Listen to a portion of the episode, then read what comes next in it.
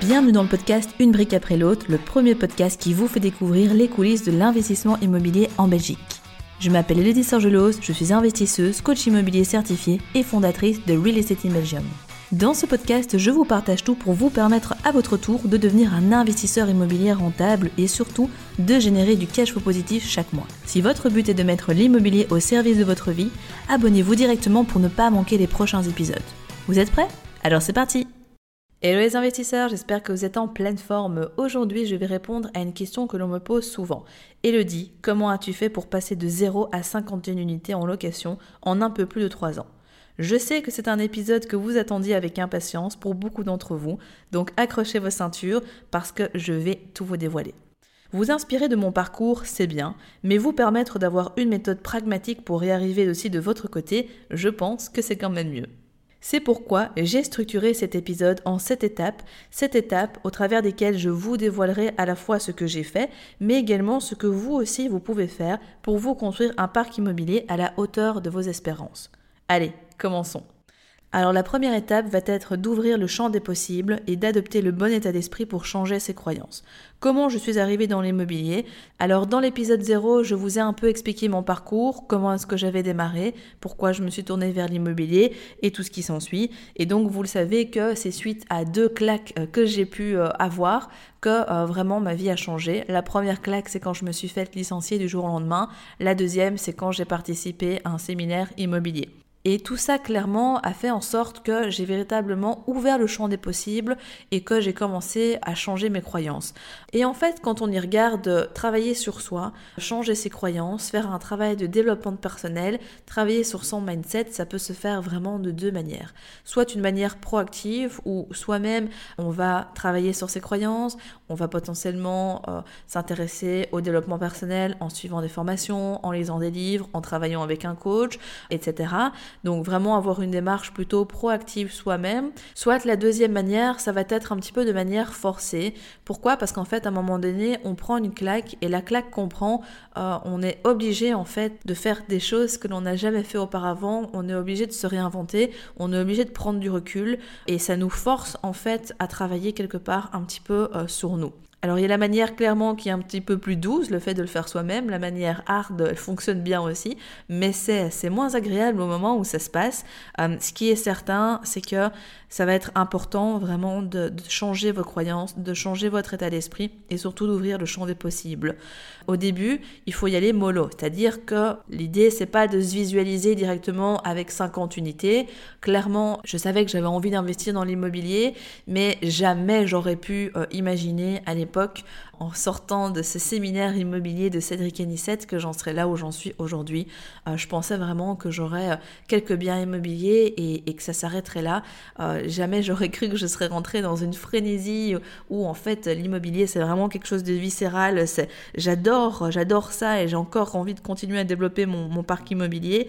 Mais vraiment de commencer step by step, c'est un petit peu la méthode des petits pas, aussi connue sous le nom de, de méthode Kaizen et de se dire ok, moi ici, j'ai d'abord envie bah, d'acheter un premier bien, et puis un deuxième, et puis un troisième, et ainsi de suite au fur et à mesure du temps. Mais déjà, juste ouvrir le champ des possibles que moi, peu importe qui je suis, peu importe mon parcours, peu importe d'où je pars, je peux à mon niveau déjà acheter un premier bien immobilier. Parce qu'en fait, c'est toujours le premier pas qui est le plus difficile. Et c'est notamment pour ça que ben, j'ai créé Real Estate Imagine, parce que je sais à quel point faire le premier pas peut être parfois challengeant. Et euh, beaucoup de personnes ont en fait envie d'investir dans l'immobilier. Peut-être que vous qui m'écoutez à cet instant, vous aussi vous avez envie, mais vous êtes paralysé par la peur, ou peut-être pas paralysé, mais vraiment ça vous challenge. Vous avez envie, mais vous n'osez pas sauter le pas, et que voilà, vous avez besoin en fait de quelqu'un, quelqu'un qui va vous tenir de manière métaphorique la main, qui va être là avec vous, qui va vous enseigner les bonnes pratiques, qui va faire le premier projet avec vous, histoire après de, de vous lancer, de vous permettre que vous puissiez continuer à avancer de votre côté. Donc c'est clair que ça peut être quelque chose qui est challengeant au démarrage, parce que l'immobilier c'est quand même beaucoup de choses à appréhender, beaucoup de domaines divers et variés, et surtout des enjeux quand même assez conséquents, disons-le. Mais vraiment, la base, c'est de se dire, ok, ben, si d'autres l'ont fait, moi aussi, euh, je peux le faire. Il n'y a aucune raison que je ne peux pas y arriver. Et clairement, si moi-même, Elodie, j'ai pu y arriver, vous aussi, je vous le dis, parce que j'avais rien de particulier. J'ai jamais gagné plus de 1800 euros. C'était mon salaire le plus élevé. Dans les personnes que j'accompagne, parfois, il y a des montants qui sont x2, x3, x4, ce montant-là, avec un potentiel énorme. Donc, si moi, avec un salaire dans la moyenne, j'ai pu le faire, euh, clairement, vous aussi, ça demande juste déjà oser en fait se lancer et croire que c'est possible. Il y a une phrase qui dit que croire en soi, c'est déjà réussir. Bah, c'est un petit peu vraiment cette idée. C'est pas toujours facile au démarrage d'identifier ses propres croyances. On ne sait pas toujours euh, bah, quels sont euh, nos freins en fait internes. Ce qui est certain, c'est que je peux vous le garantir, si vous êtes ici aujourd'hui occupé de m'écouter, c'est parce qu'il y a quelque chose dans l'immobilier qui vous plaît. Et donc, écoutez votre petite voix.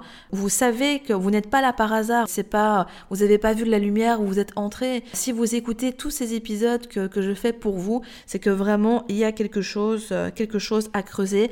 Donc creusez ça. Écoutez beaucoup de podcasts. Formez-vous. Regardez notre chaîne YouTube. Lisez euh, le livre que j'ai écrit. Regardez les études de cas d'autres personnes. Et tout ça, en fait, va faire en sorte que petit à petit, tout ça va devenir très naturel pour votre cerveau. Ça va vraiment être une compétence qui est acquise et qui va devenir inconsciente et au fur et à mesure du temps, de vraiment voir tous ces exemples de réussite va faire en sorte que ça va élever votre standard, ça va élever euh, vos aspirations et donc ce sera aussi de facto plus simple pour passer à l'action. Donc il faut bien commencer par un premier pas et ce premier pas c'est vraiment travailler sur votre état d'esprit. Alors la deuxième étape va être de commencer à utiliser le pouvoir de l'environnement. Et là peut-être que vous allez me dire, ok le dit, mais Ouais, enfin, tout ça, changer son mindset, l'environnement, ok, mais c'est quoi vraiment euh, les secrets ultimes que tu as utilisés? En fait, il faut bien comprendre que dans euh, la stratégie immobilière, pour vraiment réussir dans l'immobilier, comme dans beaucoup de choses dans la vie, ça ne demande que 20% de stratégie et 80% de mindset, d'état d'esprit. Et donc, c'est pour ça que j'en parle, parce que si vous n'avez pas le bon état d'esprit et si vous n'avez pas le bon entourage, excusez-moi de vous le dire, mais vous n'irez pas très loin, pas loin du tout. Ça se trouve, euh, dans des ans, on se recroise vous êtes toujours au même endroit. Pourquoi? Parce que l'entourage, il est déterminant. Dans mon cas, comme je l'expliquais dans l'épisode 0, euh, j'ai dû euh, couper les ponts avec quasiment toutes les personnes de mon entourage parce que ce n'était pas bon pour moi. J'ai dû taire mes projets immobiliers auprès de ma famille parce qu'ils me faisaient peur, parce qu'ils me mettaient des mauvaises idées en tête, parce qu'ils me donnaient des conseils qui n'étaient pas du tout avisés, etc.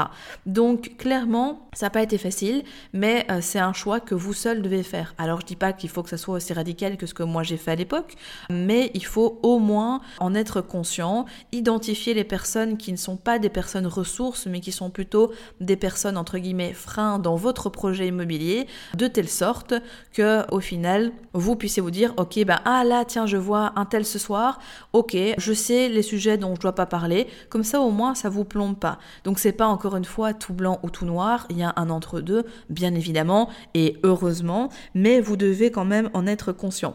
Quelque chose qui me drive beaucoup au quotidien, c'est de me dire ok quel est mon d'énergie quand euh, j'échange avec telle ou telle personne. Et on pourrait se dire ah ben si ces gens font partie de mon entourage, c'est parce que avec eux je me sens bien et que j'ai un niveau d'énergie qui est plus haut quand je ressors d'un échange ou d'un moment passé avec eux. En fait non, parce qu'il faut bien comprendre que vous êtes en perpétuelle évolution.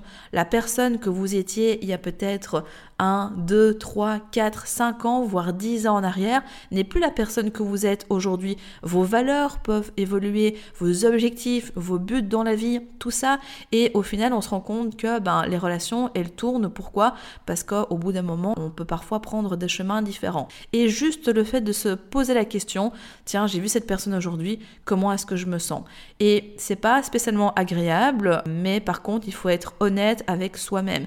De se dire, ok, on a passé beaucoup de bons moments ensemble. Peut-être que c'est une personne que vous avez connue depuis votre enfance, avec qui vous avez vécu les 400 coups, qui vous a vu grandir, évoluer. Mais si maintenant, à l'instant T, vous ressortez d'un moment avec cette personne où votre niveau d'énergie, il est en baisse, à chaque fois que vous la voyez, posez-vous quand même la question parce que c'est pas un super indicateur. Si maintenant dans votre entourage vous n'avez personne qui est intéressé par l'investissement immobilier, eh bien vous pouvez toujours fréquenter de manière virtuelle d'autres personnes. C'est-à-dire qu'en lisant des livres, en écoutant des podcasts comme celui-ci, en regardant des vidéos sur notre chaîne YouTube, etc. Vous allez quelque part me fréquenter, fréquenter les membres de l'équipe, fréquenter les personnes qu'on a accompagnées qui étaient à votre place il y, a, il y a seulement quelques mois, quelques années pour certains. Et tout ça va contribuer en fait à vous créer un autre environnement même si ce n'est pas un environnement qui est physique, mais qui est virtuel. Vous n'imaginez pas la différence que ça peut faire. N'oubliez jamais que votre cerveau ne fait pas la différence entre ce qui est vrai et ce qui ne l'est pas.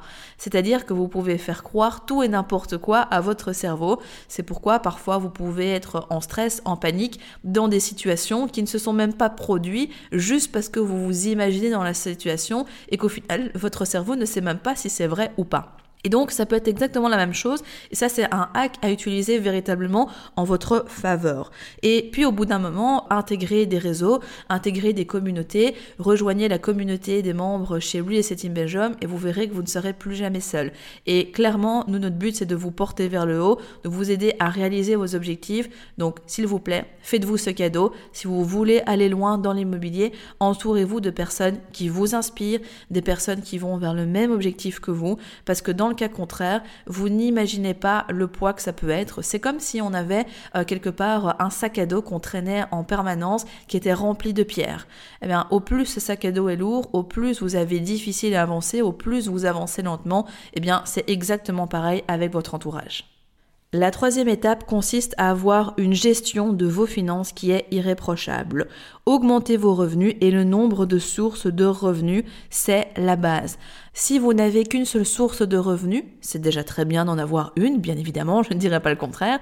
Par contre, au plus vous avez de sources, au plus votre vitesse d'enrichissement est élevée. Quand j'ai commencé à investir dans l'immobilier, donc je travaillais en tant que salarié, euh, je travaillais du coup bah, à Tour et Taxi. C'est là où j'explique cette fameuse euh, usine à zombies. Et en parallèle, sur le côté, je faisais des prestations en tant qu'indépendante, en tant que freelance, pour des prestataires d'événementiel. Et c'était pas toujours facile. Parfois, euh, j'enchaînais des journées de dingue, je rentrais chez moi super tard. Parfois, je travaillais dehors en plein hiver quand il faisait froid. C'était pas spécialement agréable, loin de là. Par contre, c'était mon objectif ultime. Chaque euro que j'arrivais à économiser grâce à ces activités complémentaires me rapprochait chaque jour un petit peu plus de mes objectifs.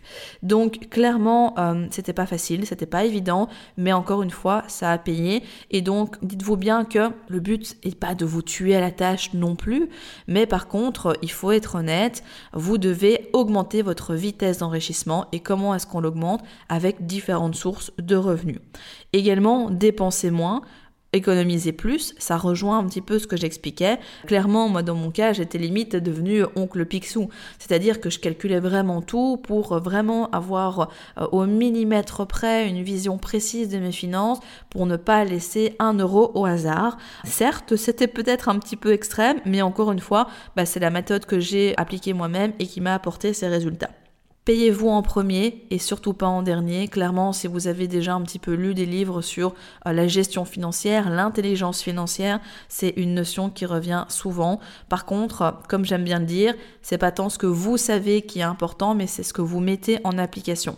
C'est vraiment super important parce que sinon, à la fin du mois, malheureusement, bah, on trouve toujours en fait de quoi dépenser. Euh, la vie n'aime pas le vide et donc, si vous comptez sur la fin du mois pour mettre de l'argent, c'est le meilleur moyen de ne plus avoir d'argent en fin de mois et de finalement avoir une vitesse d'enrichissement, une vitesse d'épargne qui est vraiment très très lente et très faible. De mon côté, ce que je faisais également, c'est que je notais toutes mes avancées dans un petit carnet, mes avancées financières. Et d'ailleurs, c'est assez comique puisqu'en faisant un peu de rangement, j'ai retrouvé ce carnet. Et chaque mois, en fait, je me fixais des objectifs. Je disais, voilà, ce mois-ci, je veux gagner, par exemple, 100 euros net de plus. Euh, sur l'année, je veux gagner 10% de plus. Et très tôt, j'ai commencé à me fixer des objectifs.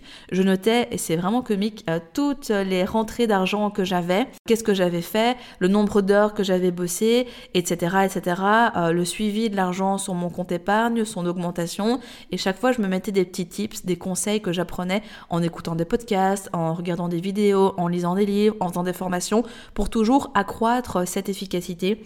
Et le fait d'avoir véritablement un tableau de bord, de suivre les résultats, m'a vraiment permis de pouvoir accélérer. Pourquoi? Parce que c'est difficile d'accélérer quand vous n'avez pas de quoi mesurer. Tout simplement parce que sinon, vous n'avez l'impression en fait que rien ne change, que ça stagne, et puis le temps passe et vous oubliez un petit peu ce que vous aviez fait euh, il y a six mois auparavant. Mais là, le fait de prendre un peu de recul, de chaque mois me dire, ok, tiens, j'ai augmenté par rapport au mois passé yes, génial. Ou au contraire, non, ce mois-là, il n'a pas été bon. Comment est-ce que je peux faire le mois d'après pour pouvoir euh, récupérer ce retard?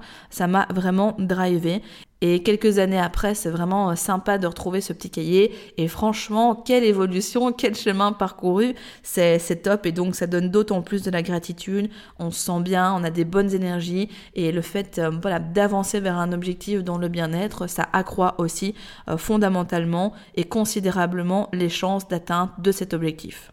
Après, ce que j'ai envie de vous partager, c'est que vraiment, vous devez aller à votre rythme. Moi, clairement, c'était la priorité ultime dans ma vie quand j'ai démarré. Pourquoi? Parce que j'étais tellement malheureuse dans le salariat, c'est un truc de dingue. Rien que d'y repenser, quand je pense au fait de devoir mettre ce réveil le matin, de me lever, qu'il fasse noir, de devoir marcher pour prendre le tram, d'aller dans cette usine à zombies, franchement, j'ai un, coup de déprime euh, parce que j'étais vraiment dans un mal-être total. Et je sais que certaines personnes, et peut-être même vous qui m'écoutez maintenant, c'est quelque chose que vous avez vécu aussi, donc que vous vivez peut-être encore maintenant. Donc vous pouvez me comprendre et clairement moi je vous comprends aussi. Donc c'était vraiment ma priorité number one. Mais après, faut se dire aussi qu'on a tous des compositions différentes.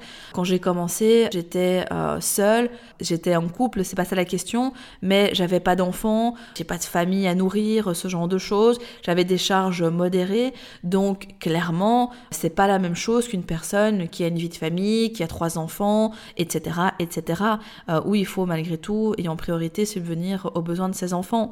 Donc faites-le en fonction de votre rythme, de votre situation et surtout de l'importance que ce projet a pour vous. Ce qui est clair, c'est que au plus vous allez vous impliquer, au plus vous allez faire les choses comme il faut et faire le maximum pour tout ça, bah, au plus vous allez aller vite, c'est indéniable. La quatrième étape va être de maîtriser les stratégies d'investissement immobilier, se former constamment, rejoindre des formations et des coachings.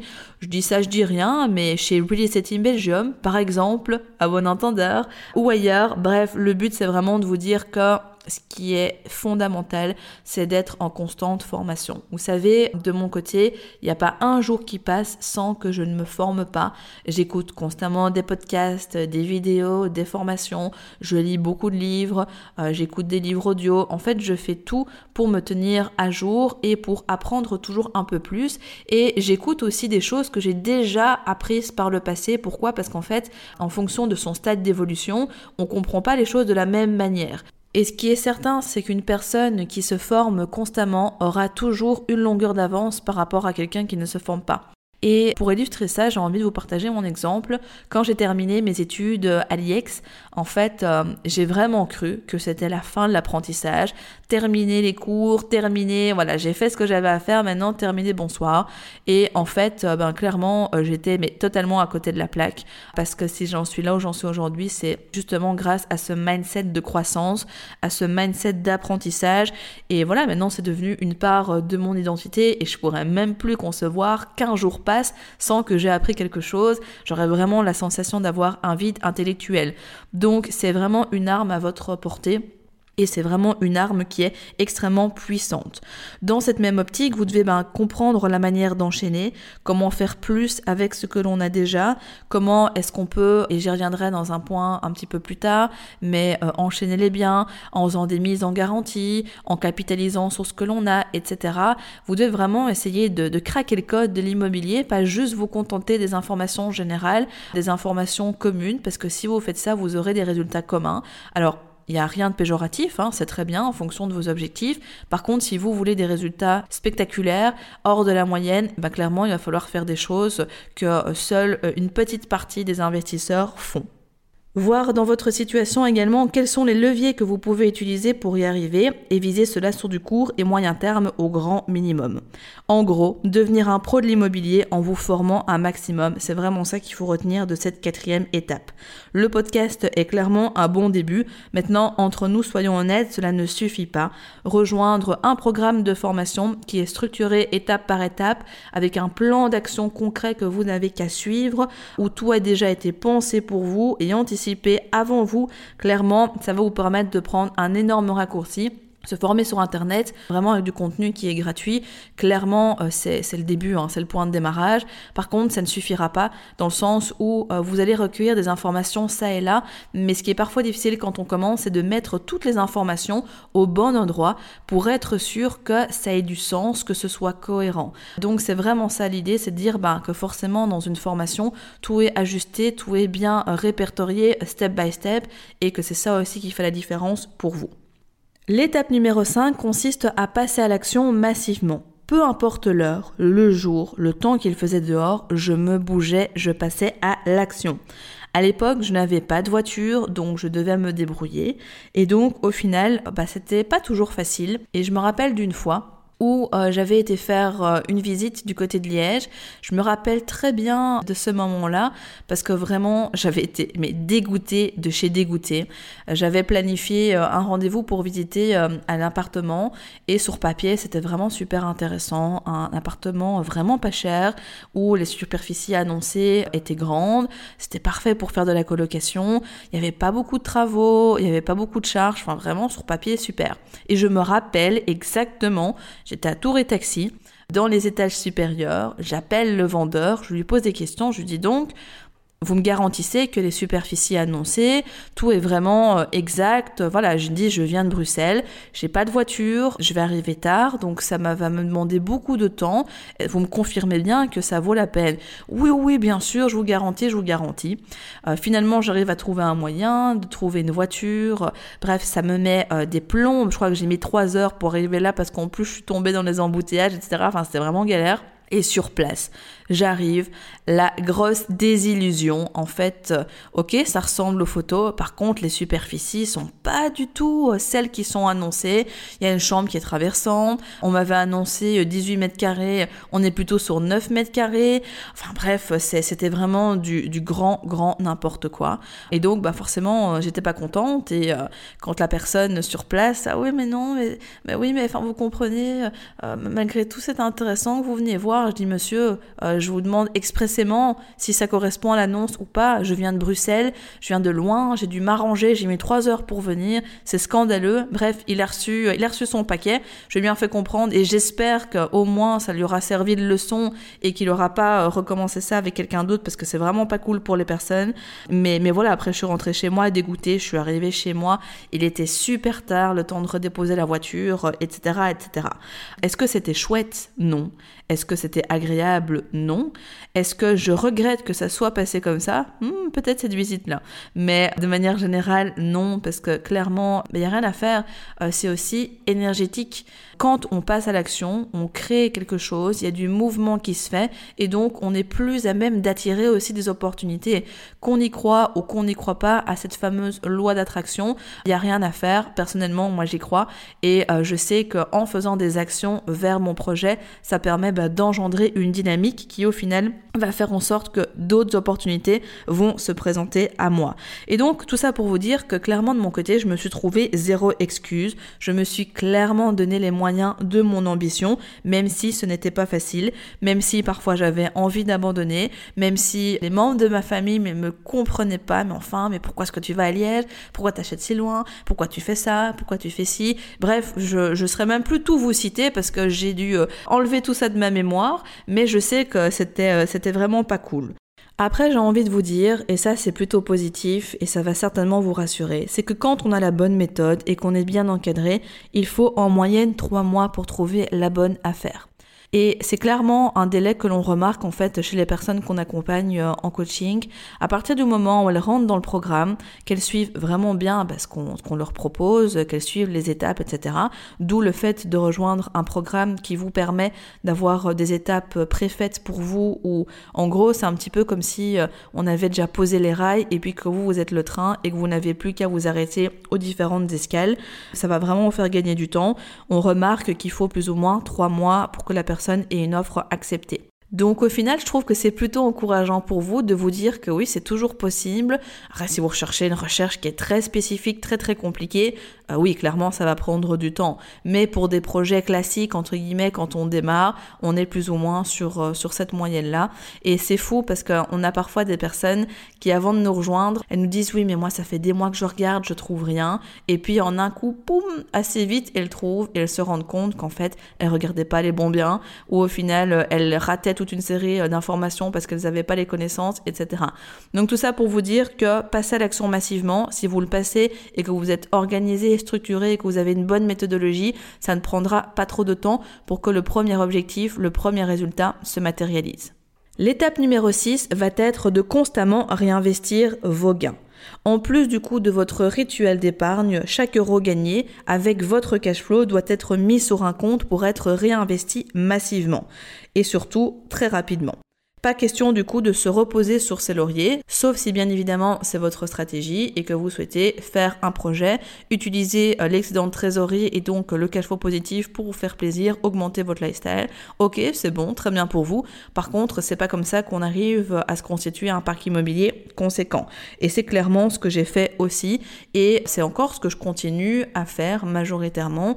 Bien évidemment, il y a une partie que j'utilise quand même pour vivre, c'est ça aussi le but d'atteindre l'indépendance financière mais malgré tout, quasiment euh, le trois quarts de ce que je gagne avec l'immobilier et chaque fois réinvesti, ça me permet de me créer un cercle vertueux qui fait que constamment j'ai un compte qui se remplit chaque mois et qui permet au fur et à mesure du temps de toujours continuer à acheter des projets, que ce soit en nom propre ou au travers de mes différentes sociétés. Ça, c'est vraiment la base au niveau de ce que vous devez faire en termes de gestion financière avec euh, votre cash flow et votre épargne. Clairement, ensuite, il va falloir trouver vos effets de levier et commencer à les exploiter. Donc, ça passe par la mise en garantie, le nantissement, investir à plusieurs, investir via votre société si vous en avez une, en personne physique. Il y a plein de possibilités, en fait, diverses et variées. Tout ce qui est lié ici au financement, euh, je l'aborde dans un prochain épisode sur le podcast que vous allez retrouver très prochainement. Comme ça, on ira vraiment bien en détail sur toutes ces notions. Mais à votre niveau, c'est vraiment important de comprendre qu'il faut capitaliser sur un maximum d'effets de levier. Au plus vous avez la possibilité de mettre un bien en garantie, au plus vous avez la possibilité d'enchaîner. Et le but, c'est de faire en sorte que vous mettiez le moins de cash possible au démarrage. Après, clairement qu'on se le dise, il y a un moment donné, quand vous aurez épuisé tous vos effets de levier, ou même à un moment donné, quand vous aurez trop d'encours considérés par la banque sur votre tête, je parle ici en personne physique, la banque va vous demander de mettre du cash et ou de commencer à faire des placements, mais ça c'est un stade qui est plus avancé. Donc clairement, bah, je ne le dirai jamais trop, euh, cash is king, c'est vraiment super important. Mais vraiment, vous devez clairement essayer de capitaliser au maximum sur vos effets de levier et surtout ne mettez pas tous vos œufs dans le même panier, dans le sens où si vous avez plusieurs biens à mettre en garantie, ne mettez pas tout sur un seul projet, essayez de dispatcher pour avoir plus de force de frappe. Albert Einstein a écrit, du moins c'est à lui qu'on attribue cette phrase, La folie c'est de faire toujours la même chose et de s'attendre à un résultat différent. Clairement, vous devez bien, bien, bien comprendre que vous allez pouvoir y arriver en personne physique, mais à un moment donné, vous allez être bloqué. Et donc, si vous voulez passer un stade au niveau de la constitution de votre parc immobilier, il va falloir commencer à investir en société. Alors quand on commence, c'est pas spécialement le sujet, sauf si vous êtes indépendant ou que vous avez déjà une société, auquel cas, ben clairement, euh, ça va vous donner un levier supplémentaire et une force de frappe supplémentaire par rapport à une personne qui ne serait entre guillemets salarié. C'est sûr que si j'avais une société euh, quand j'ai démarré, j'aurais pu encore aller beaucoup plus loin. Mais bon, c'est pas euh, c'est pas le sujet du podcast. Mais ce qui est certain, c'est que par contre la société, attention, ça ne convient pas pour tout le monde. Je remarque que de plus en plus, il y a beaucoup de mythes en fait qui circulent sur la société et qu'en fait euh, tout le monde commence à peu de choses près à considérer d'investir en société. Ah mais oui mais tu comprends elle dit moi je crée une société, je vais voir mon banquier, je lui fais un petit coucou, un grand sourire et puis derrière il va me financer. Ben non, en fait, ça marche pas spécialement comme ça, voire pas du tout. Une société, c'est une personne juridique supplémentaire. Vous avez, dans certains cas, des, des, frais de constitution. Vous avez des frais de comptable qui sont plus élevés aussi que vous devez budgétiser. Il y a euh, toute une série d'obligations aussi de déclarations à respecter. Et puis, une société, si elle est vide, et je prends souvent cet exemple, et je remarque que ça a déjà frappé beaucoup de personnes, et que c'est un exemple qui, que vous retenez pas mal, donc je continue à, à l'utiliser. C'est un peu comme quand on est étudiant, pour la banque, on représente rien, on a un peu une coquille vide, et la banque ne nous finance pas.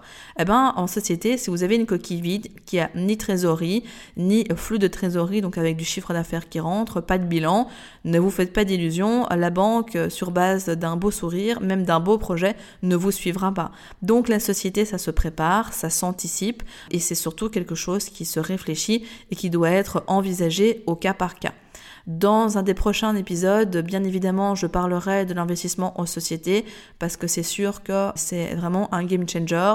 Dans mon cas, c'est vraiment ce qui m'a permis aussi de pouvoir scaler, comme on l'appelle, donc de passer vraiment un cap supplémentaire et surtout avec une première et ensuite une deuxième société et certainement d'autres dans le futur, mais c'est sûr que quand on débarre, c'est pas spécialement la priorité, le focus, mais il faut savoir que clairement c'est un démultiplicateur et que pour avoir plusieurs dizaines d'unités en location, à un moment donné, il faudra passer par la case société parce que le fait euh, de faire ça en personne physique, ce sera bloquant, sauf si vous achetez tout cash, mais euh, c'est quand même pas euh, la norme de la majorité des personnes.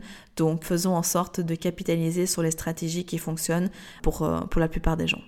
Et enfin, septième et dernière étape va être de multiplier les vecteurs d'investissement. Et ça, c'est exactement ce que je vous expliquais il y a quelques instants avec les sociétés. Je suis passée à la base d'investir uniquement en personne physique à investir avec une société et puis une deuxième et dans le futur avec très probablement encore d'autres sociétés. Ce qui signifie qu'à l'instant T, je n'ai pas une ni deux, mais bien trois forces de frappe en même temps pour décupler l'effet. Vu que ce sont des entités juridiques différentes, il y a moi, Elodie en personne physique, moi, Elodie avec la société 1 et moi, Elodie avec la société 2. Et donc, suite à ça, ben, clairement, à partir du moment où j'ai les financements, j'ai la trésorerie, j'ai un bon projet, enfin vraiment les bases classiques, je peux, si je le souhaite et que tout est ouvert, acheter avec les trois entités en même temps.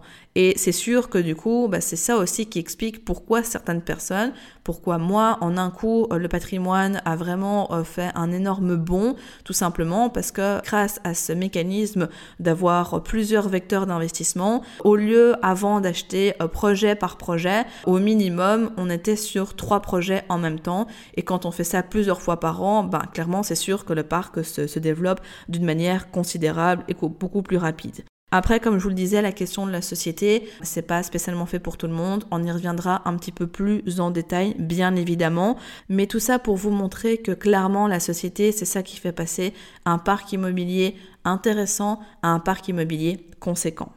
Voilà ce que j'avais envie de vous partager dans cet épisode. Comme je vous le disais, le but c'est d'avoir aussi pour vous un plan d'action en plusieurs étapes pour pouvoir le reproduire. Je pense que vous l'aurez compris, c'est pas spécialement sorcier. Par contre, c'est vraiment important de bien respecter ce plan d'action parce que bah, il est testé, approuvé, il a fait ses preuves et donc si j'ai pu y arriver, vous le pouvez aussi. C'est bien évidemment, ce sont vos objectifs.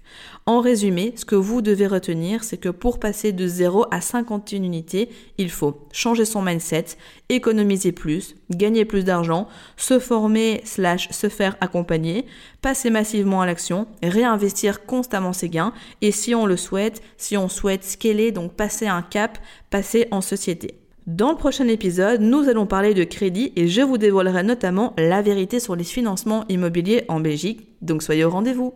Bravo, vous êtes arrivé à la fin de l'épisode. Nul doute qu'avec cet état d'esprit, vous accomplirez de grandes choses. D'ailleurs, si vous souhaitez aller plus loin, je vous invite à cliquer dans la description afin de réserver un appel avec un membre de mon équipe pour discuter de votre situation et surtout mettre en place un plan d'action concret pour atteindre vos objectifs immobiliers. En attendant, prenez soin de vous et on se retrouve très vite pour de nouvelles aventures.